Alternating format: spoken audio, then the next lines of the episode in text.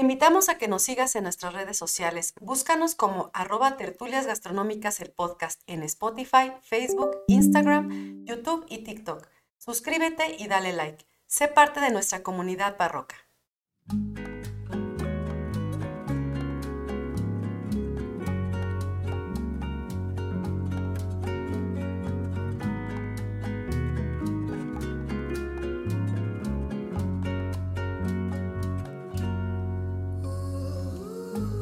Hola a todos, bienvenidos a Tertulias Gastronómicas, un podcast donde platicamos de gastronomía, su entorno, significado, rituales, evolución y uno que otro chisme. Yo soy Viridiana Pantoja Y yo soy Ingrid Millán. y juntas nos echaremos Una tertulia gastronómica. Hola amiga, ¿cómo estás? Súper emocionada. ¿Sí? ¿Por qué? Sí, porque el día de hoy vamos a tener un pequeño cambio. Cuéntame. Pues te vamos a pasar la estafeta a ti. Entonces ahora tú nos vas a estar llevando en esta sesión y el capítulo de hoy está padrísimo. Se liga a una segunda parte. Para los que aún no han revisado el título, se llama Los 20 imperdibles de Michoacán. Y por supuesto, como tú eres de Michoacán, pues estás por supuesto súper empapada de todo lo que es la historia, arqueología y todo lo Uy, que sí, conlleva sí, el pasado, claro, sí. presente y no sé el futuro de el grandioso estado de Michoacán. Y este, y precisamente es, es tan amplio hablar el tema de gastronomía en Michoacán que tuvimos que dividirlo en dos, ¿no? Tomando en cuenta que vamos a hablar de los 20 imperdibles, o sea, si viajas a Michoacán, ¿qué es lo que deberías probar sí o sí para entender, ¿no? La cultura gastronómica. No es lo único. Y de entrada sí pedimos perdón por no enumerar más emblemas, ¿no? De Es lo que que no es el estado. Nunca. Sí, ni en platillos, bebidas, ingredientes, porque es un universo, pero igual que los otros capítulos tenemos como que resumir lo más que se pueda, ya que la cocina mexicana es infinita. Y bueno, finalmente, este, pues tenemos aquí un pequeño pedacito de Michoacán, que esperemos que saliendo de, este, de esta parte tengan muchísimas ganas de visitarlo y por supuesto de probarlo, ¿no? Claro, es lo más importante. Así que vas, amiga, con todo. Yo no sabía que me ibas a pasar la estafeta. Ajá, sí. Así de, ¡Ah, caray! Ah, caray, No, no, sí. claro que sí. Nada más un pedacito, ¿no? Porque sí vamos a estar participando, por supuesto, las dos. Claro, claro, como siempre, vamos a echarnos nuestra buena tertulia. Entonces, háblanos, háblanos, amiga. Bien, pues voy a empezar con. Y ya me salió el pues, ¿eh? Luego, luego hablas de Sí, Michoacán y me pues el de pues por Michoacán. delante. Claro, claro, no puede faltar. Bueno, ya para sentirnos un poquito en, en ambiente, ¿no? Bueno, Terutseme a todos nuestros escuchas. ¿Qué será Terutseme? No lo sé. Es bienvenido. Suena ya trabalenguas. Ya, son, ya empezamos con los trabalenguas. Ya empezamos. Así es. Bien, pues Terutseme es bienvenido en, en la lengua purépecha y con eso es con lo que, bueno, quisiera iniciar. Bien, pues nuestra historia, eh, antes de empezar a hablar de, de los platos ya en sí como tal, tenemos que ponernos un poquito en, en el contexto, como Claro. ya siempre lo hemos hecho cada vez que hablamos del pozole, de los este, tamales, del Del mole. mole. Exacto, exacto. Entonces, eh, pues evidentemente cuando vamos a entrar a hablar de Michoacán tenemos que hablar un poquito de su historia. Entonces, esta historia que en parte tiene sus cuestiones de verdad, también tiene su parte de ficción, según sea la fuente. Comienza eh, en el cielo con el dios, es, se llama Tucapach, es, perdón, ya vamos a empezar, ¿eh? Sí, yo lo sé. Perdón. Sí, si ya teníamos el nivel 1 que era náhuatl y está cañón, la verdad Sí. son lenguas bellísimas, Pero, pero sí requieren mucha práctica, es. Este es nivel 3. Sí, sí, creo. sí, es el avanzado. Sí. Bien, entonces es el dios Tucupacha, disculpen a ustedes, es Tucupacha, bien. Bien. Tucupacha tenía una esposa, que también el nombre está bien complicado y si me equivoco, discúlpenme, es Cuerahuaperi. Ujú, Órale, suena bonito. Está padre. Entonces, bueno, Tucupacha crea en un inicio una pareja de hombres, em, se habla que es hombre y mujer, y los crea a partir del lodo. Entonces, eh, una vez que ya los tiene hechos, pues, los ve y dice, "Uh, se ven así como un poquito, como con mugrecita, ¿no? Y tierrita, entonces los, eh, los manda a bañar. Y cuando los manda a bañar, pues se le deshacen. ¿Por qué? Pues Ups. porque estaban hechos de lodo. Exactamente. ¿Cómo era un dios si no lo sabía? No lo sabemos. Pero bueno. Luego, eh, los vuelve a hacer, pero ya los hace de ceniza y de sangre divina, que bueno, se tiene por ahí la creencia de que fue de su, de su propia sangre. Ok. Y entonces este, los manda a hacer con otro semidios que se llama Kuriticaeri. Ujú. Entonces, eh, lo malo de estos es que no tenían, no tenían coyunturas, entonces no se podían Mover. sentar ni se Ajá. podían manear, entre comillas, que así es como lo, lo menciona el autor, y entonces pues los desecha. ¿no? Entonces ya llevamos dos intentos. Bien. Ya el tercero ahora sí es este creado igual de sangre este, divina y de ceniza, pero ya ahora sí con todas sus partes como debe de ser. ¿no? Con Entonces, articulaciones. Es correcto. Ok. Entonces, también se habla de que en esta nueva integración lo que hace es eh, meterle ciertos metales junto con la ceniza y la sangre, que por eso es que ahora sí ya esta tercera eh, intento, este tercer intento, ya es que ya es- están completos por los metales que les meten, ¿no? Supuestamente. Entonces, cuando los manda a bañar al río, ahora sí sobreviven, ya no se les deshacen. Y Oye, ¿y de casualidad no es cobre el metal Sí, que les es metieron? cobre, ah, correcto. ok, perfecto, perfecto, vamos bien. Vamos muy bien, exactamente. Y entonces se dice que de ellos ya empieza el mundo como lo conoce la cosmogonía de los, este, de los purépecha, que ahorita vamos a hablar por qué Tarasco y por qué purépecha, ¿no? Porque hay mucho pleito ahí de repente con el uso de las dos palabras, pero vamos a entender ahorita por qué, ¿sale? Claro. Bien. Entonces, eh, después se habla de la intención explícita ya de los dioses em, para acabar con, con la creación que ya habían ellos iniciado, porque se dice que los hombres en esa primera tirada no tenían la capacidad de engendrar, entonces no se podían reproducir.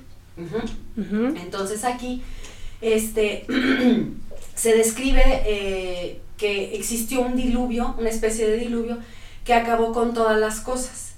Y eh, un, este, mm, un sobreviviente que se llamaba un tal Teupixe, Teupixque, perdón, perdóname, que Al final llamaba- hay exámenes. Eh, sí. Espero que vayan anotando. es correcto. Que también eh, se le decía que era el guardián de los dioses, o también era llamado Tespi, que por mandato de la deidad, él se resguarda con su mujer y este, en una especie como de palo grande, que también eh, dentro del- de la escritura se habla que podría haber sido una especie de arca. Entonces, cuando estaba yo Qué investigando, chistoso.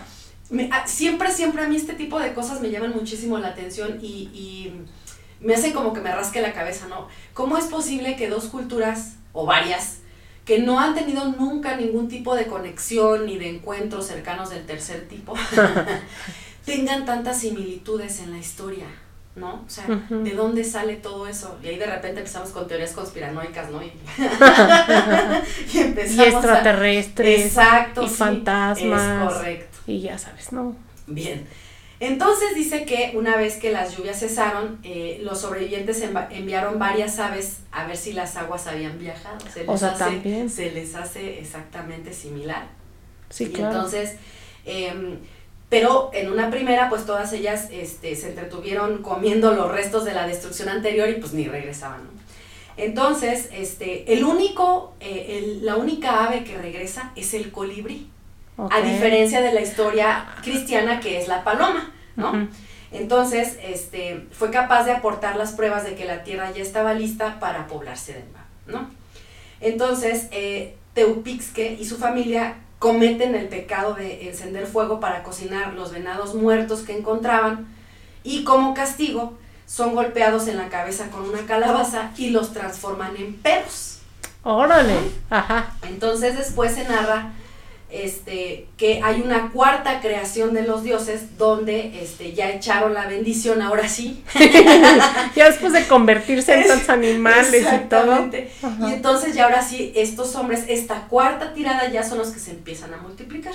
Ujú. Ok. Y bueno, para este, terminar de restaurar las cosas, mandaron este, al dios del infierno que diese orden para que de su mujer, o sea, de la mujer del dios del infierno, eh, nacieran o vinieran todas las plantas, este, los árboles y demás animales que ya ahora sí están en la Órale, creación. qué súper Sí, yo interesante. creo que sí estuvo ahí un peyotazo este, ahí metido, amiga, porque sí está, este, está, son es bien interesante, ¿no? La historia también. Sí, cuando claro, estábamos claro. platicando la de los aztecas también estaba así súper fumada.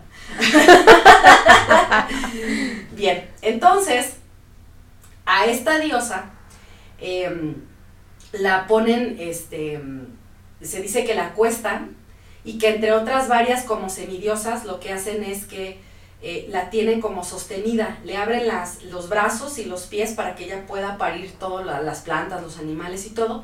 Y entonces tenía la cabeza hacia el poniente y los pies hacia el oriente y un brazo al norte y el otro brazo al sur. Y se dice que el dios del mar la tenía de la cabeza agarrada y la madre de los dioses de los pies. Y entonces las otras dios, diosas que andaban por ahí, este, la tenían agarrada de la parte de aquí de los, este, como de las axilas para que no se cayera.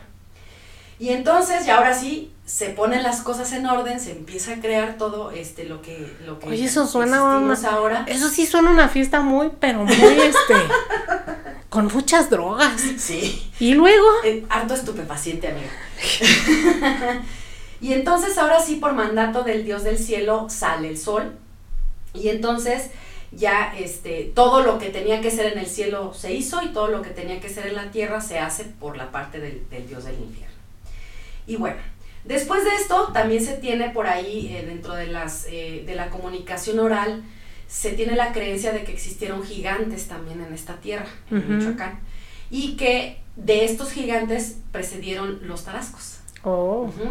Y es probable que eh, estos eh, prehombres, como se les llama, de grandes proporciones, puedan identificarse o se cree que eran aquellos que no tenían las coyunturas.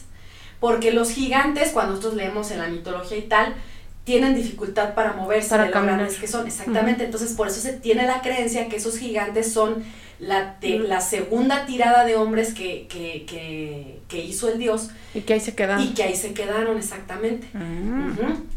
Entonces, bueno, aquí vamos a entender que hay dos, eh, dos distintivos, ¿no? Una parte son los, los hombres que fueron creados, que son los hombres, los perhombres y los perros, que esos fueron creados por, por los dioses, ¿no? Y ya después son los engendrados por la diosa, que son los animales, las plantas, la tierra, las montañas y los otros semidioses. Entonces eso es lo que entendemos. ¿Sale? Sí, qué interesante. Sí, está muy interesante. Bueno, pues entonces llegamos ya eh, a la carnita principal, que bueno, pues es Michoacán, otrora llamado Mechoacán, que significa habitantes del lugar donde abundan los peces, que por ahí traemos un plato que tiene que ver con eso. Sí. Exactamente, y bueno, pues es un estado que está ubicado en el occidente de nuestro país, en donde floreció la cultura de los tarascos. A los tarascos les vamos a llamar así cuando nos referimos a los pobladores del pasado. Ajá. Sí. Y purépechas les vamos a llamar a los que eh, están actualmente viviendo en la zona, que todavía coexisten y que todavía su cultura está viva. Y ellos se hacen llamar purépechas. De hecho, entiendo, ¿no? Que, la palabra puré o puré significa gente o persona. Exactamente. No, si ya vamos a entrar a, ver el tema del idioma, amiga, está súper interesante. Hay varios autores ahí que, lo, lo desglosan muy, muy, muy padre. Hay de hecho un diccionario purépecha en, en línea, está padrísimo. Sí. Luego les vamos a poner en los, este, en los extras toda la información, sí, las fuentes bibliográficas que se todo pueden... este chismesote. Claro. Bien. Existen evidencias de que eh, este lugar estuvo habitado desde hace más de 10.000 años aproximadamente. Entonces es alta cultura la que tenemos ahí, muy, muy, muy vieja. Entonces, la cultura de los tarascos es famosa por existir eh, en el contacto de la llegada de los españoles y porque también tenían una organización política que fue muy importante. De hecho, se les llega a comparar con los mexicas eh, en, algunas, este, en algunas cuestiones, que lo platicábamos antes de empezar a grabar. Entonces, eh, la fuente más importante de su historia o de donde nosotros tenemos, estos saberes exactamente es una crónica colonial que se llama La Relación de Michoacán. Este es un códice que fue escrito entre los años de 1539 y 1541 y fue escrito por Fray Jerónimo de Alcalá, por don, por don Fray Jerónimo de Alcalá, ya vamos por encomienda del virrey, del primer, perdón, virrey de la Nueva España, don Antonio de Mendoza, exactamente. Entonces, los tarascos eh, hablan una lengua que en aquel momento se le consideraba aislada en Mesoamérica porque no tiene nada que ver con el náhuatl, nada. Y este, que pues ya platicábamos que era eh, el náhuatl, era el, este, el, el idioma que se hablaba en Mesoamérica, que me decías que era como... Que era como el idioma oficial, ¿no? como hoy el inglés, pues era el, el idioma o la lengua que tenías que hablar para poder realizar transacciones comerciales y en- entenderte con otros pueblos. Exactamente. Y pues no, ellos así de, no, ni más paloma, nosotros hablamos parasco y quítate, ¿no? Que ahí te va. Bien. Eh, cabe mencionar también, amiga, que la relación de Michoacán, este documento muy, muy importante, está, estaba dividido, o está dividido en tres partes. Sin embargo, la primera parte está perdida. No se sabe. Por ahí la de tener algún riquillo en su colección. Pero qué raros. triste, es que esas cosas deberían de compartirse, estudiarse. A lo mejor sí que, que estén en la posición, eh, posesión de quien tengan que estar, pero, Pero sí deberían ser estudiados algo, no exactamente sé. y compartir esa información porque es nuestro pasado. Sí, es muy importante. Y es en esa historia. primera, es en esa primera parte donde se habla precisamente de, de la cosmogonía completa de los tarascos. O sea, lo que nosotros, lo que yo les platiqué ahorita y otras cosas más que ya no, por tiempo no voy a mencionar, eh, son como destellos que se alcanzan a vislumbrar eh, en las otras dos partes, que se mencionan, que de repente por ahí alguien en algún poema o lo que sea lo menciona, pero no es toda la información completa. Y bueno, las otras dos partes están este, en el monasterio del Escorial en Madrid, España. Allá las Ah, tienen las bien. originales. Sí, allá están bien. y esas dos partes estuvieron perdidas este, por 300 años. Las encontraron. Entonces debe estar por allá, esa primera, por este- seguramente. seguramente alguien la tiene ahí en su, en su librero y se la anda oficina, enseñando. en su biblioteca privada. Se la anda enseñando a alguien ya en la borrachera, ¿no? Así "Ay, mira, aquí yo tengo la relación de Michoacán. Bien, entonces, ahora, el, el, el pueblo tarasco está conformado por un linaje que se llama Huacusecha. O, bueno, yo lo pronunciaba mal porque allá en mi tierra hay una calle que se llama Circuito Huacusecha. Y yo lo pronunciaba así, Huacusecha. Pero ya después vi que no, que es Huacusecha. Entonces, bueno, está bien, para eso estamos aquí, para ilustrarnos también nosotros, ¿no? Sí. ¿Y qué crees, amiga? Que su tótem principal es un águila. Qué interesante. ¿Cómo ves? Mm, Ahí vienen Muy parecido al. Exactamente. Sí. Y bueno, este, este linaje, de este linaje, perdón, se, se va a suceder el llamado Casonzi, que es este el, el máximo gobernante siempre que van a tener ellos, y se, este, y se sucede cada, cada que se muere el que está en turno, ¿no? Y bueno, el dios principal que vamos a nosotros a escuchar mucho es, este, se llama Tirepeme Curicawey. Ok. Qué bonito. Y este, este muchachón es hijo de este Tacupacha y de la otra diosa que es Cuera, Cuera, perdónenme, Cuerahuaperi. Ok. Ujú. Ellos son pareja y pues de ahí nace Curicaweri. Y bueno, se dice que Curicaweri llega al monte, se llama Viruguarapeo, que está en Zacapú, que es una región allá, y que ahí funda el linaje de Ireticateme, que se llama. Y que esto significa el que junta a los pueblos. Y de este linaje es del donde va a llegar a la cuenca del lago de Pátzcuaro y que va a conquistar a la población que ahí residía en ese entonces. Y de ahí nacen realmente los tarascos, ajá, como los, como los conocemos pues ahora hoy en día, ¿no? Entonces, existe una epopeya muy, muy, muy larga, pero muy interesante de la historia de los Huacusecha. De hecho, hay este, escritores que, que la han comparado con, por ejemplo, la historia de Gilgamesh O con este, la, la Iliada y la Odisea. Así de, de fregona está la historia Wow. por la complejidad de los personajes que aparecen, de los viajes que hacen, De de, lo que las cuentan, ciudades, de lo que las cuentan. aventuras. Exactamente, exactamente. Pero bueno, entonces, este, ya lo que hacen cuando ya llegan a la cuenca del lago de Pátzcuaro, se funda el señorío más importante que va a incluir tres lugares diferentes, que es Pátzcuaro, Sinsunzan y, eh, o perdón, e Iguazio.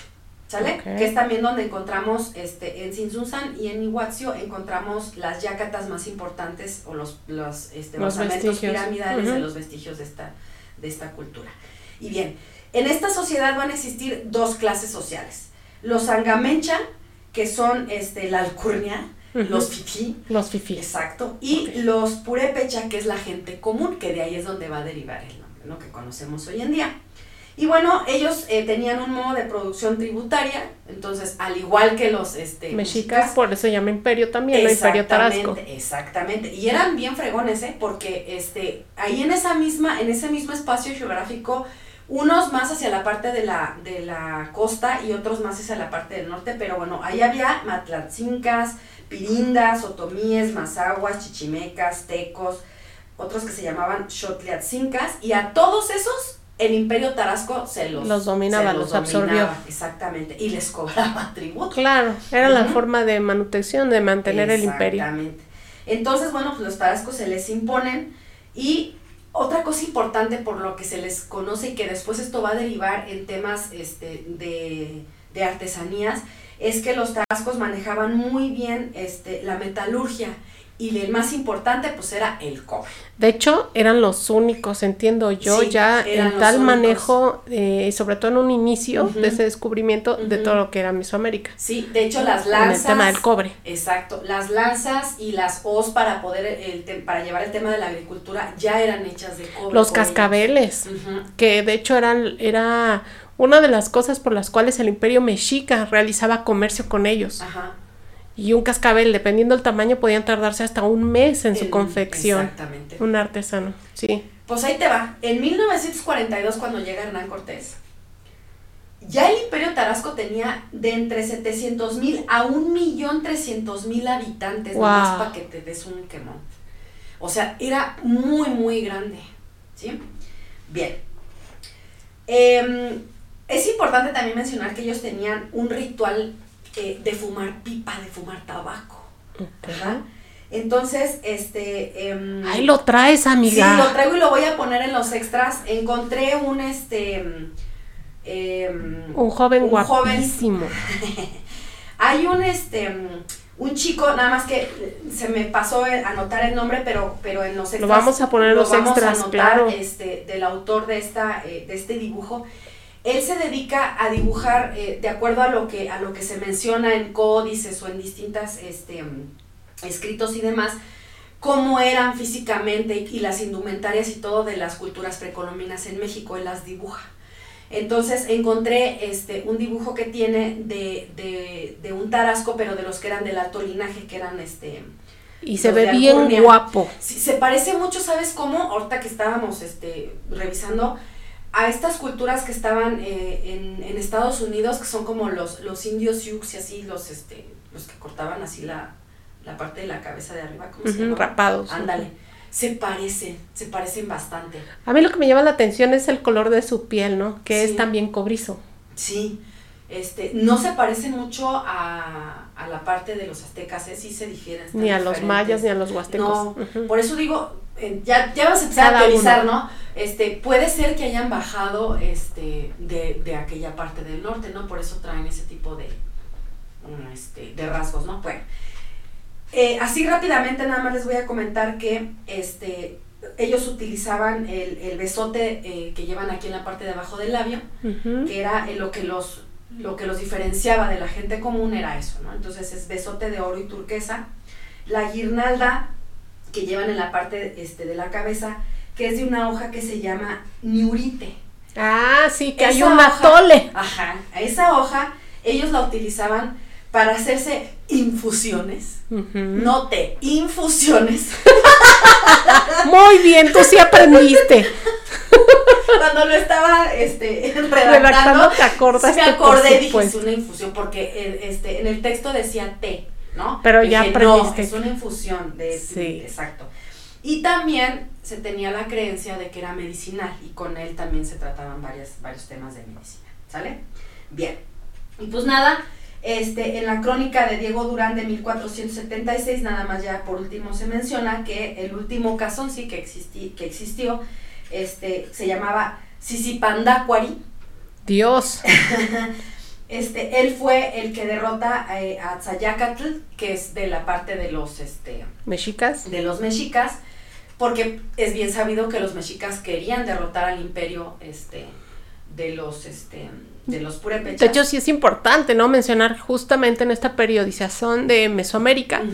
Ambos imperios son contemporáneos, o sea, están ya en el posclásico, justo antes de la conquista de los españoles. Es correcto.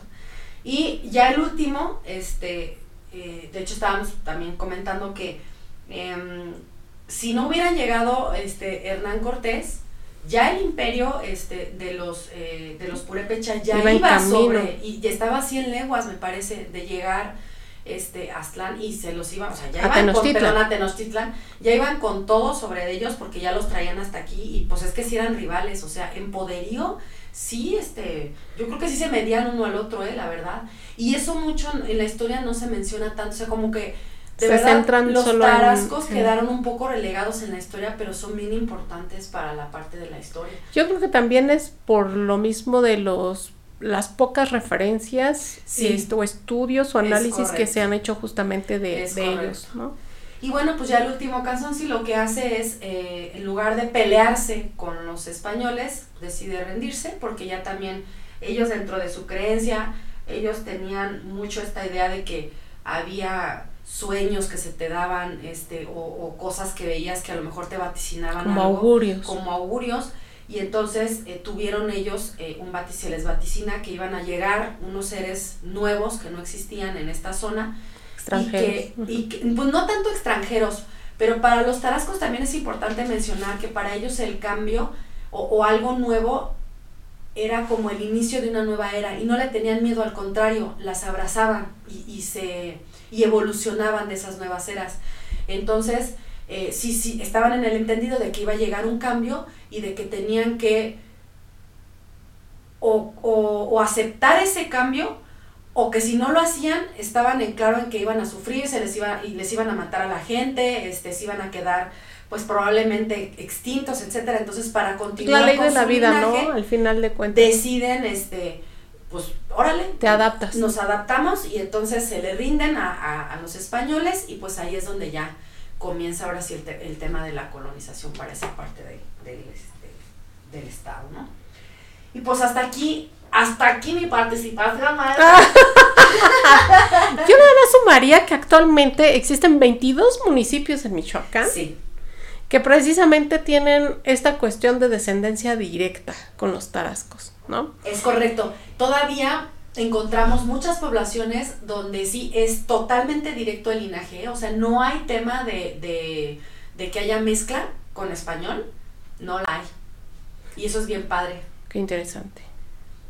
Y bueno, em, los 22 municipios, yo encontré, por ejemplo, ahí tú me dirás si estoy bien, diciéndolos bien, está Coeneo, Charapan, Cherán, Chilchota, Herón Garícuaro, Los Reyes, Nahuatzen, Nuevo Nahuatzen, Nahuatzen Nuevo Parangaricutiru, Paracho, Pátzcuaro, Peribán, Quiroga, Tancítaro, Tangamandapio, Tangancícuaro, Tingambato, Tinguindín, Tinguindín, Tinguindín, Tocumbo, Tzintzunzan, Uruapan, Zacapu, y Siracue, Siracuaretiro. Casi la libro. Siracuaretiro. Siracuaretiro. Dios, esto está como trabalenguas. Pero qué bonitos nombres, la verdad. Sí. Sí, sí, sí. Y este, y bien, pues eso nos da justamente ya a lugar para empezar a hablar de lo que no puedes perder, ¿no? Lo que no puedes dejar de comer si visitas Michoacán. Y entonces vamos a empezar en un, en un, en una especie de, de nombramiento del número 20 al primero, ¿te late? Va, me late. Pero sí vamos a hacer la aclaración de que no es que sea uno más importante que otro. O sea, el número uno. Exactamente. pero no tiene nada que ver con que sea más El orden. exactamente. El, orden no tiene que ver con la importancia o con la jerarquía. Todos son importantes. Algunos son este eh, platillos o bebidas que han surgido ya en una época contemporánea. Recordemos que esta cuestión de, de la cocina regional se va dando a partir de, justamente el mestizaje y de todo lo que, lo que va a haber en luchas armadas en México durante el siglo XIX y se van a consolidar las cocinas regionales en el siglo XX. Entonces, hay comidas que obviamente ya nosotros visualizamos como propias, con cierta identidad o personalidad de la cocina michoacana, unas que por supuesto son prehispánicas, otras que se van a dar durante el mestizaje, ¿no? En la colonia, y otras más que van a ir evolucionando incluso hasta lo que es la cocina contemporánea. Claro. ¿no? Y entonces vamos a empezar con el número 20. ¿Qué tenemos en el número 20? Los atoles. Y Es bueno, correcto, hablar de Michoacán, para mí, es hablar de atoles. Es, un, es una amplísima variedad la que tiene el estado que no podrían creerlo. De hecho, Michoacán es una tierra muy fértil. Tiene mucha agua. De, no, no por nada se le llamó justamente este lugar de los, del pescado, de los pescadores, porque había muchos cuerpos de agua de donde se podían sacar. e Incluso hay, hay este, peces endémicos. Sí, ¿no? como el pescado blanco. como el pescado blanco, que vamos a hablar de justamente de él, Es o el achoque. ¿no? Pero tenemos otros tantos, este, tenemos por ejemplo el bagre, los charales, que también se ocupan dentro de su gastronomía, por supuesto. También la tortuga, ¿no? La tortuga también forma parte de su gastronomía y por ejemplo de ella no vamos a hablar, ¿no? Sobre todo porque ya están protegidas. Es que más bien era, era, este, Era. era de- estaba de- catalogada dentro de su gastronomía cotidiana. Obviamente con el paso del tiempo, pues ya no, este, ya por la protección y todo, pues obviamente sí ya no se consume. Y que ahorita vamos a platicar también de, de qué pasa también con el pescado blanco este, de Pátzcuaro. Así es. está. Y bueno, hablar de atoles y de Michoacán eh, identifica a una enorme diversidad que va desde los atoles que se toman calientes, algunos que se pueden tomar incluso fríos o al tiempo, unos que son salados, otros que son dulces, otros incluso que son fermentados, ¿no? Y que tienen un, un sabor ácido. Entonces, eh, hay atoles ceremoniales, atoles para desayuno, atoles para acompañar la comida, atoles que se dan eh, exclusivamente en Día de Muertos. ¿no? Y que tienen que ver con rituales también. Entonces, el, el atole acompaña todas las comidas en Michoacán y en todos los municipios se va a encontrar. El atole más, este, digamos, que, que pueden encontrar en todos lados, incluyendo ya otros estados de México, es el atole blanco, que allá se le llama el atole puscua, Ujú. ¿sí? Y este es uno de los, de los básicos, ¿no? Es un atole eh, que lleva la masa de maíz nixtamalizado o desleído y que muchas veces se le agrega sal o se deja neutral. Se de- normalmente se le deja neutral, en, bueno, al menos allá en mi tierra, porque es esta, esta neutralidad lo que hace es ayudar precisamente a acompañar Otros platillos. muy dulces O muy condimentados, condimentados, exactamente. Es como el vino blanco, amiga. Ok. Y bueno, de ahí también tenemos un atole muy representativo que es el atole de chaqueta o prieto. Que ese, por ejemplo, se tienen que quemar los pelos de lotes. Se tuestan hasta dejarlos negros y se les agrega, se, le- se hace con maíz prieto, con piloncillo y cascarilla de cacao que también se tuesta. Entonces, cuando tú lo ves, dices, ay Dios, no, lo que ves es un atole justamente negro o prieto. Por eso se le llama así, Ajá. pero tiene pues todo su carácter, Y también hay, por ejemplo, el atole de higo, el de durazno, de nopal, de guayaba, de fresa, jamaica, zarzamora, almendra, canela, tamarindo, melón, de changungas, que es el nanche, el famoso de nurité que hablabas, ¿no? Que es la planta medicinal. Entonces, es un atole que se asocia a enfermos eh, y para, para curarte, ¿no? También hay uno que le llaman de grano. Ese está hecho con elote y se sirve con chile y limón. Y eh, también hay de haba, de garbanzo, de chícharo, de caña, de aguamiel, de cerezas, de vainilla, un atole hecho de flores en San Juan, uno de tuna de cerro, de maíz colorado, de De cacahuate, también, de ceniza, de fresa, de... Hay otro que le llaman sharikata Ujú. o jaricata, no sé cómo se diga. Es, creo que es con, como si fuera J. jaricata, entonces, que es un maíz fermentado, que era el que les decía, ¿no? Es un maíz fermentado que lleva salsa de chile guajillo, entonces imagínense, ¿no? Y es un atole. Y tenemos también el tokeri, que es uno hecho a base de lote y salsa de chile. También hay de pinole, de arroz de coco y un enorme etcétera, porque de verdad, de atoles...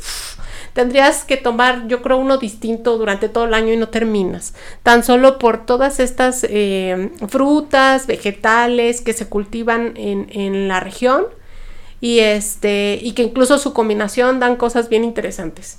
Es tan importante el atole en Michoacán que se realiza una festividad, una fiesta, ¿no? Del atole, Sí. un festival, la feria del atole Sí. en Tarécuato.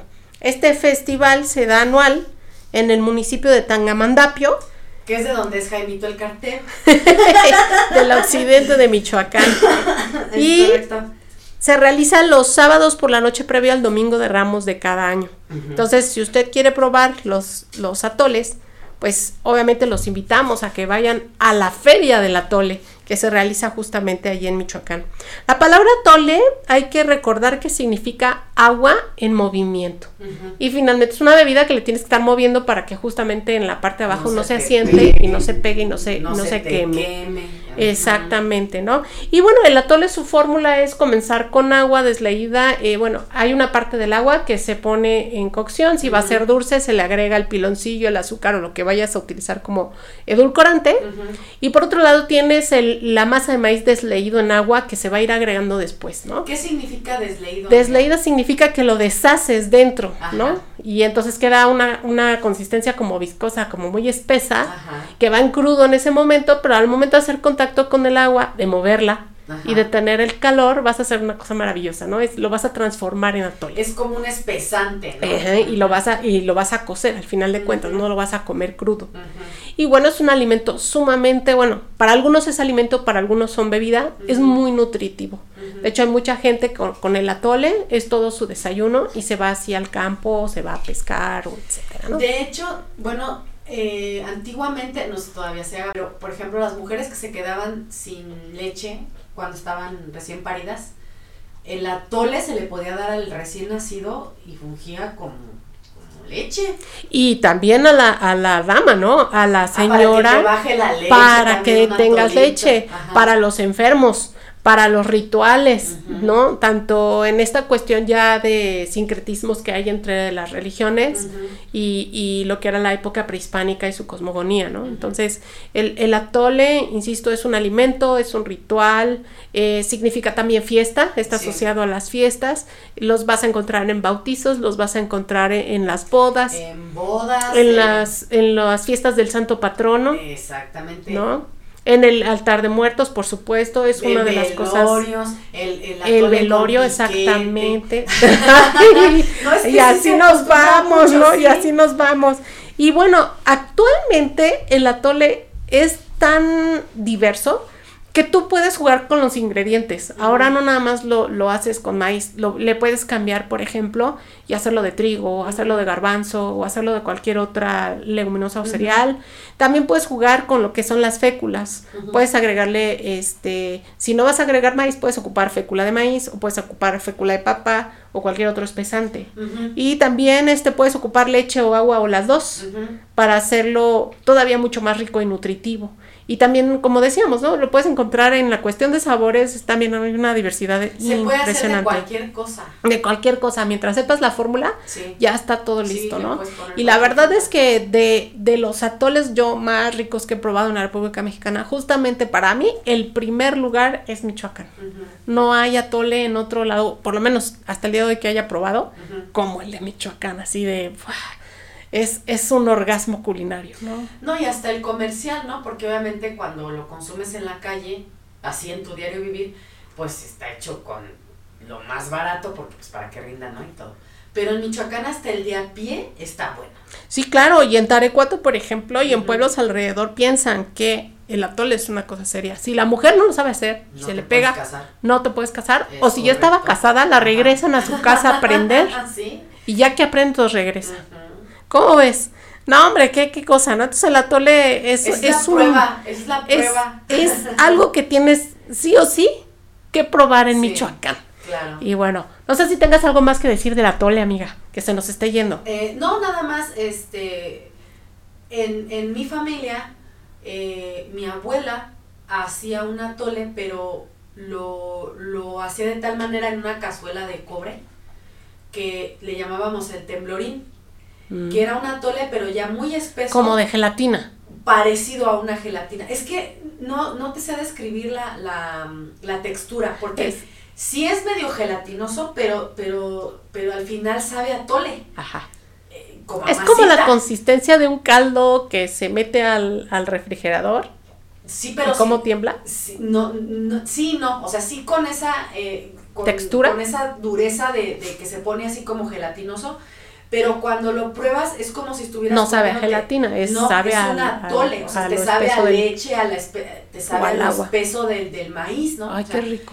Y te lo, o sea, ese no te lo, no te lo tomas, te lo comes, o sea, con cuchara, te lo dan así en un platito. Mira nomás. Y qué este, interesante. y frío, o sea, caliente, decía mi abuela que no lo podíamos comer porque nos empachábamos. Y sí, yo una vez me, me enfermé estómago por dragona, porque yo dije, ya estaba, ya, ya lo había terminado y yo así de pues Con chingue su, yo ya voy, este, ya estoy que me muero, porque se aventaba todo el día haciéndolo. Así cuando la veíamos que prendía los leños y todo y que ponía el caso, ya sabíamos que iba a ser el temblorín, entonces, órale, ahí estábamos todos esperando, ¿no? Y caliente, pues te quemabas la boca y todo, pero pues te valía gorro, ¿no? Pero ya frío, pues una cosa deliciosa, deliciosa. Órale, pues ya me tendrás que llevar a probar el Sí, temblorín. claro que sí, con mucho gusto. Y ahora vamos con el número 19. El número 19 es la charanda. Y bueno, Ay, amiga, se me hizo, hasta se me hizo agua la boca. ay, borrachita. No lo puedo evitar, amiga. Y bueno, la charanda viene del purépecha tierra roja o colorada. Y alude al cerro de la charanda. La caña empleada crece varios metros sobre el nivel del mar y curiosamente, bueno, tenemos muchas aguardientes hechos a base de caña Ujú. Que se dan en, en otros países incluso, ¿no? De- dentro de las Antillas, por ejemplo, es algo muy común. Allá lo llaman ron, igual el que se produce aquí en México. Sin embargo, la caña de Michoacán, por la altura, por el tipo de suelo y por el agua con la cual este, ¿cómo se llama? Se nutre, tiene un sabor muy particular. De hecho, los, los mismos, eh, los mismos, las mismas gentes que, que pueblan estos lugares dicen que la caña es más dulce. Sí, lo Y es. entonces, cuando realizan el aguardiente, sabe, ¿no? Te recuerda esa cuestión dulce, aunque sea un aguardiente, y alcanza incluso un, un porcentaje alcohólico muy alto que tienen que azúcar. diluir por el azúcar. De Exactamente. hecho, el, el, el agua de Michoacán se le llama que es menos dura que la de otros estados de la República, como que tiene menos sales minerales y es un poquito como más dulce. De Correcto. hecho, no sé si platicábamos en alguna ocasión que, por ejemplo, crece más el cabello con ese Ah, agua menos Sí. dura, porque se, o sea, se te, como sí, mientras más sales se te, se te Sí, cae, sí, ¿no? Sí, sí, claro. Y este, y de hecho también en la primera destilada del, del este, de la charanda, si tú la pruebas así, como No, recién hombre, sale te la quedas primera ciego, caliente. No, no, no, de verdad, le das dos tragos y te caes del lado de la Claro, borrachera que y te, quedas pone. ciego. Pues mira, yo nunca vi que ya estaba ciega, pero este, pero te da hasta, te da una diarrea de verdad del, No. del, del- Pues del grado grado alcohólico que tiene, que Dios mío. exactamente. ¿Cómo te atreves, por favor? Pero es que se usa mucho, o sea, que vas y te dicen que como Que la sale así la primera, que la pruebes. Sí, que está por arriba del 70%. Sí, sí, sí, es Em, una cosa tremenda. Y, eh, por ejemplo, no se sabe en qué momento comenzó a producirse. Obviamente es mucho después del arribo de los españoles, porque recuerden que la caña de azúcar, de- los esclavos que la van a trabajar, el alambique que llega, ¿no? Esta, esta La barrica, exactamente, la barrica en donde justamente se pone a reposar. Pues todo eso llega con los españoles. Y como insistimos, no es un ron, se llama charanda porque también tiene sus propias eh, características especiales, ¿no? Que le dan identidad. Lo que sí se sabe es este que ya en, en las faldas del cerro, después de, la llegada de los españoles, pues se hacía con alambique una especie de, de aguardiente que ellos llamaban chinguirito y que ellos ya consumían, este, incluso los esclavos negros. Y para el siglo XIX va a ser como muy común, ¿no? De hecho, se iba para allá para poderlo conseguir y poderlo tomar.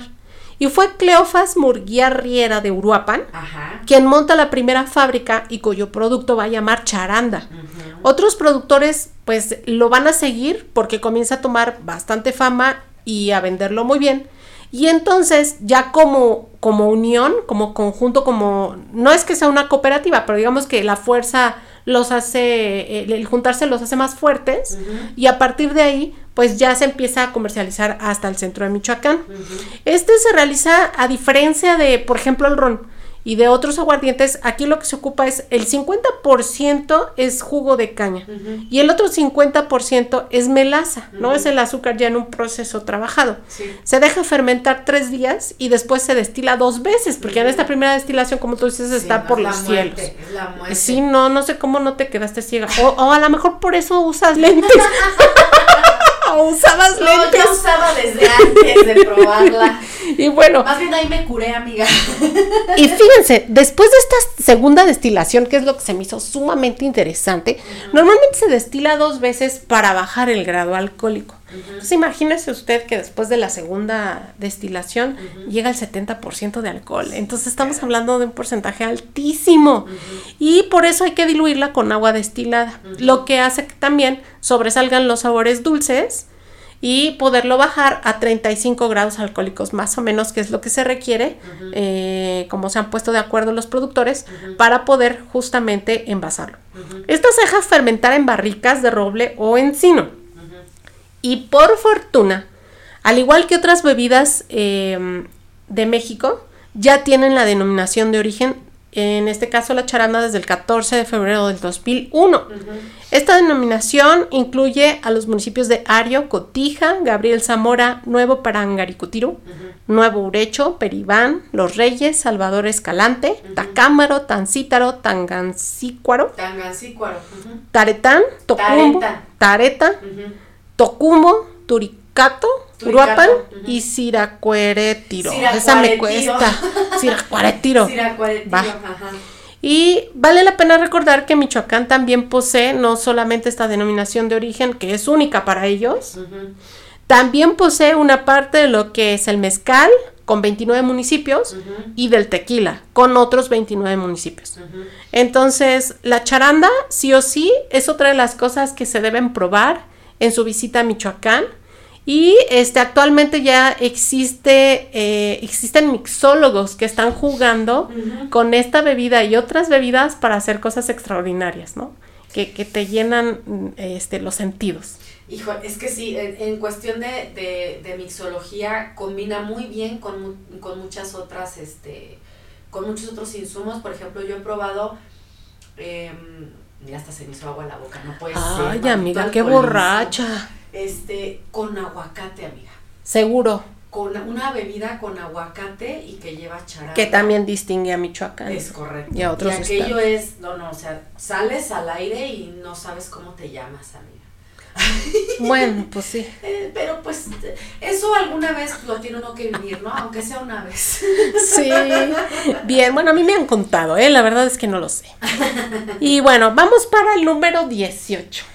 Ay, amiga, los chonguitos. Los zamoranos. chonguitos zamoranos, ¿no? Que es un postre también muy particular de Michoacán. Pero ese sí Em, es más como virreinal, ¿no? Sí, claro. Y obviamente si te gustan los postres, Ajá. Tienes que probarlo. Sí, A fuerza. Igual que los buñuelos que no vienen en nuestra lista, que es algo también no, importante Michoacán. los 100 imperdibles de Sí, sí, exacto. Pero Sí. bueno, finalmente metemos aquí en los chongos zamoranos. Obviamente vienen de Zamora, Claro. por eso su nombre. Y se le llama chongos porque al cuajar la leche se hacen como unos listones, como chinos, como este chongo que nos hacemos justamente. Cuajos les llaman, O sea, ¿no? Les cuajos, exactamente. Y entonces, co- como quedan así como, pues sí, como, como abultados, por eso se les llama chongos. Ajá. Y este, estos chongos se dan al cuajar la leche y este, ¿Que por eso ¿Cómo se llama, cuaja la leche, amiga? se le pone cuajo. O limón, ¿no? También, bueno, yo he También puede limón. ser. Sí, hay con cualquier ácido que tengas, pero por ejemplo el cuajo, el aquel que proviene de los estómagos de los animales, Ajá. es mucho más rápido Sí, sí, realizarlo. Si no lo tienes, Y se hace más bonito. pues con limón. se hace más bonito. Con el limón como que se despedaza un poco más. Sí, con vinagre también. Exacto, sí. Pero bueno, también van, van tomando distintos sabores. Entonces, esta leche cuajada se cocina, se deja enfriar y posteriormente se sumerge en almíbar de azúcar morena con agua y canela. Canelita. Y se sirven fríos y bueno, hoy hasta los podemos encontrar en lata. Ya ni siquiera tenemos que ir a Sí, Michoacán, pero, no es lo igual, mismo. No saben igual. No es lo mismo. Tienen que viajar incluso a Zamora a probarlos, ¿no? Y bueno, cuenta la leyenda que una joven despistada en la época colonial agregó cuajo y azúcar en la leche sin pensarlo, o sea, tenía que hacer queso porque para eso se, hacen los cuajos, o sea, la leche se le agregaba al cuajo, de ahí tú desprendías, este, eh, colabas, te quedabas únicamente con esta parte del cuajo y luego la mezclabas, no la rompías, le agregabas sal o ya le vas agregando otras cosas para tener cierta, este, cierta personalidad, ¿no? O sabores y luego lo dejas incluso madurar o lo forras con algunas cosas. En este caso cuenta la leyenda que esta, esta mujer pues se le fue y entonces en vez de nada más echarle cuajo, le echó azúcar Ajá. y lo echó a perder, pero en realidad no lo echó a perder porque lo Hizo que logró fue un postre. Ujú. Es una cosa nueva y a partir de entonces, este, y de esta fórmula, nacieron los chongos zamoranos. Qué rico, amiga. Sí. Y bueno, em, ahora vamos con el número 17. Otro de los imperdibles de Ese es mi favorito. Michoacán. Por mucho es mi favorito. Pero así lo amo, lo, lo, lo idolatro cada vez que voy a hacer. Los tamales. Sí, amiga, pero en su variante. Híjola. y es que hablar de tamales también en Michoacán es como hablar de atoles. Tienen una infinidad de tamales que no terminamos. Y aparte, cada familia le va metiendo cosas distintas, ¿no? Sí. Hay este, ya habíamos hablado en un programa de los tamales, justamente los favoritos de Michoacán, en donde habíamos tocado las corundas, ¿no? Y habíamos dicho que, a diferencia de otros tamales de la República Mexicana, las corundas las puedes encontrar incluso de ceniza, que es el nixtamal se realiza con la ceniza, y eso confiere también una textura y un sabor particular. También estas corundas pueden rellenarse con carne o dejarles, dejarlas solas a secas porque acompañan otros platillos como el churipo, que vamos a hablar en unos momentos más. Y también tenemos, por ejemplo, corundas vegetarianas, ¿no? Que también tienen puras verduras. Tenemos las que son corundas con una capa de frijol que van cocinados y que por lo tanto cuando tú te los comes pues están muy bonitas porque ves justamente los, Las lo- las dos capitas, ¿no? Este, una es del maíz nixtamalizado y la otra es del frijol que va cocinado con chile, guajillo y sal. Y algo también muy interesante en las corundas es que tú las puedes encontrar de 3, de 5 y hasta de 7 picos. Eso Sí, para mí es- es así como wow. No, y las hacen con una facilidad y las envuelven con una facilidad, por ejemplo, en, en A las mí me fascina, tradicionales, por sí, ejemplo, me fascina verlas. Pero así en un ratitito, ¿eh? De verdad. Y uno ahí está y se me salió de este lado. Ahí me metí en la hoja. Y ella es de volada, ¿eh? No, es que es tremendo. Hay otras, por ejemplo, jahuacatas, que están hechas a base de harina de trigo. Estas no tienen sabor a propósito, porque sirven para acompañar atoles como el de zarzamora o tamarindo, que tienden a ser ácidos. ¿no? Y con eso equilibran justamente los Ay, sabores. delicioso el atole de tamarindo. Ay, amiga, saliendo, terminando de grabar, nos vamos a cenar, ¿no? Pero ¿dónde vamos a encontrar esos atoles? Aquí no Ay, hay, aquí hay de otros amiga. atoles. Y bien, bueno, después de las corundas nos vamos a echar un clavado en los uchepos, porque también hablamos en el programa de los tamales que los uchepos era un clásico. De tierra de, caliente. de, de Michoacán, ¿no? Este, a diferencia de otros tamales, se hace con maíz tierno. Exacto. Recién. Queda un color así blanquito, ¿no? Y puede utilizarse con leche, por ejemplo, Ajá. se puede quedar neutral o puede utilizarse azúcar para poderlo endulzar. A diferencia de otros tamales, lleva la hoja de tamal que cubre la mazorca, pero sin estar seca. No, es, es este verde. Es fresco, verde. ajá. Eso también le confiere un sabor particular. Y normalmente también las puedes comer con crema, con queso y con salsa. Y bueno, cuando el maíz está viejo, se muele y esta es la que normalmente se usa para este, agregar leche y azúcar y hacerlo e- ya en forma dulce.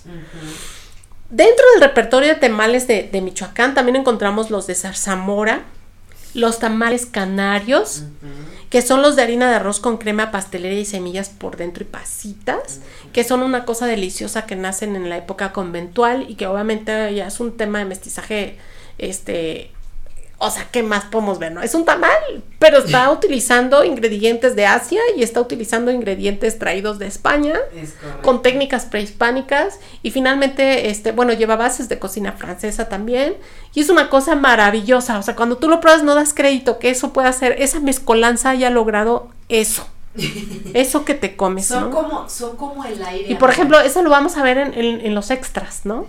Sí, en los extras, bueno, eso ya este, en, en, en el último episodio les vamos a platicar eh, qué es lo que estamos preparando. También es una sorpresa para nuestros este, escuchas, para nuestros barrocos que ya dijimos que, que están aquí acompañándonos siempre. pero les tenemos muchas, muchas sorpresas. La verdad es que sí estamos muy preocupadas por, por este, llevarles un contenido de calidad y que sea interesante, ¿no? Y que de verdad aprendan y que se lleven este conocimiento a su casa y que lo puedan compartir también con su familia. Y bueno, otro tamalito es, por ejemplo, el chapata, que lleva maíz seco molido con levadura y azúcar. Ese parece pan. A mí me impresiona. De hecho, se le llama también en algunos lugares tamal de miga. Y tú lo abres y dices, parece el, el relleno del bolillo. Es una cosa bien interesante. Sí, pero, pero no, o sea, sí parece pan, pero no tiene la textura, está como... Es una cosa muy extraña. Sí, porque... No sé definirla. No, y... pero bien interesante. No está seco. es, por eso es lo que, o sea, sí es, parece pan, pero cuando lo tocas y lo llevas a la boca, está húmedo pero no mucho. y lo cubren hojas de maíz y todo. Entonces, estas mezcolanzas que decimos que no se quedaron únicamente con la cuestión prehispánica, sino que han ido evolucionando, se le han ido sumando ingredientes y otras técnicas, pues han hecho cosas maravillosas, ¿no? Maravillosas. También tenemos un, un, tamal típico en Michoacán que es el tamal de chía, que lo rellenan con semillitas de chía. Y este, en Michoacán hay una larga trayectoria de ocupar hojas de maíz verde de la milpa, hojas de maíz verde que cubre la mazorca, hojas de carrizo, hojas de totomostle, también de papatla y de plátano. Y este, pues bueno, si viajan a Michoacán, por supuesto, tienen que comer tamales. Y los encuentras en cualquier parte. Ah, sí, igual en el mercado, en las esquinas. las, señoras te los venden en las esquinas, o sea, los encuentras en todos lados. Es como la guajolota en la Ciudad de México. Haz de cuenta. Y es un excelente desayuno. Y, los atoles, ¿no? Sí, es, es la corunda, el atole y, este y los tamales. Y bueno, hay que decirlo, ¿no? Está, eh, eh, las corundas obviamente son prehispánicas, los tamales, que diga los, los atoles también. Entonces ya estamos hablando de dos que son básicos y que eran básicos en la alimentación prehispánica. Y ahora vamos también a lo que es este un siguiente platillo que para mí es sumamente interesante. Es, es un espacio especial dentro de la gastronomía mexicana que solamente tiene Michoacán y que es un pariente del mole. Y discúlpame, me cuesta un chorro de trabajo ese acento. te va, yo te la digo ¿no? Se llaman atapacuas. Atapacuas, ¿no? Que luego les digo atapacuas, atapacuas. ay, no sé, me cuesta mucho trabajo. Atapacua. Atapacua. Atapacua y algún día lo voy a lograr, yo lo sé con ese amor que le tengo a México, a y bueno, la tapacua también para los purépechas significa salsa. Es correcto. O manjar. sí, salsa o manjar. Y también para ellos significa algo que se unta. Y que lleva en su confección masa de maíz. Normalmente se, se, hace una especie de salsa que lleva chiles secos o chiles frescos que lleva tomate, cilantro, otras hierbas, que puede ser, por ejemplo, la hierbabuena, que también puede estar confeccionado para verdura o para carne. Sí, depende. Exactamente. Y que normalmente se come en varias, justamente en esta franja de lo que es la región de los municipios purépechas, es donde las podemos encontrar. Exactamente. Y este, bueno, eh, Paracho y alrededores también, eh, por lo tanto, es primo del mole, que era lo que yo decía, ¿no? A diferencia de estos moles salsas que ya vimos que tienen su confección, confección perdón, bien especial, que llevan semillas, que llevan manteca, que llevan chiles, ¿no? Eh, en el caso de la tapacua, la tapacua, ¿no? Eso es lo básico, que a fuerza debe llevar esa masa de maíz que se deslíe también dentro de esa salsa y que le confiere sabor y consistencia particular. Y este, esta atapacua, su diversidad es impresionante, igual que el mole. Se come con o sin proteína, con o sin vegetales, dentro de tamales, como este se le puede acompañar con arroz, exactamente, como puede ser un plato alternativo a otros que se van a estar sirviendo dentro de la mesa. Puedes encontrarlo de quelites, de hongos, de flores, de pescado blanco, charales, nopales, cebolla, de res, de pollo, de cerdo, de, venado, de insectos, de calabaza, de raíz de chayote, leguminosas, de huevo, entre otros ingredientes. Una lista enorme. Entonces yo diría que es infinita. Es o sea, es un recetario infinito. Es como los tamales, amiga. lo puedes hacer de lo que quieras. Lo, lo, lo que la caracteriza mucho es que es súper aromática. O sea, en cualquiera de las presentaciones que la, que la veas o la consumas, es muy, muy, muy aromática. Es un plato así muy, muy fuerte. Muy, muy típico. Y aparte, este, esta tapacua tiene, este, disculpen ustedes que aquí está mi, mi cachorrito. Y la tapacua originalmente incluso se dice por los, por los conocedores que es vegetariana. Aunque ahorita ya se le, se le llama así en Ajá. muchos lados. O sea, ya la puedes encontrar de carne y te la van a llamar así. Pero que sus inicios fue vegetariana. Pero sus inicios, normalmente la tapacua era vegetariana. A la que se acompaña con carne, normalmente es la shanducata. Shandúcata. Shandúcata. ¿Ves cómo, cómo le cambio el acento?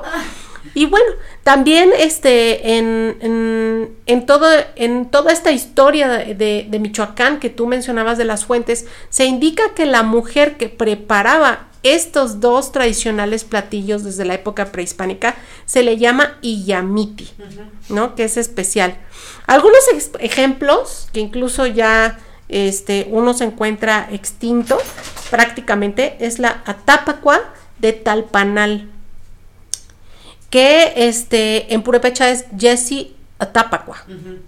Este se daba en la comunidad de Sicuicho y se hacía a base de larvas de avispa. Y aparte es una avispa que se entierra en la tierra, en los bosques y que este, normalmente se tenían que hacer entre varias personas la operación porque unos rascaban, otros echaban humo y movían las, las, las y plantas Ajá. para que no les picaran las avispas a los Sí. que estaban atrapando las larvas. Era y era todo un show, equipo, ¿no? ajá. Exactamente, era todo un show y hacían con eso un verdadero manjar que ya desapareció.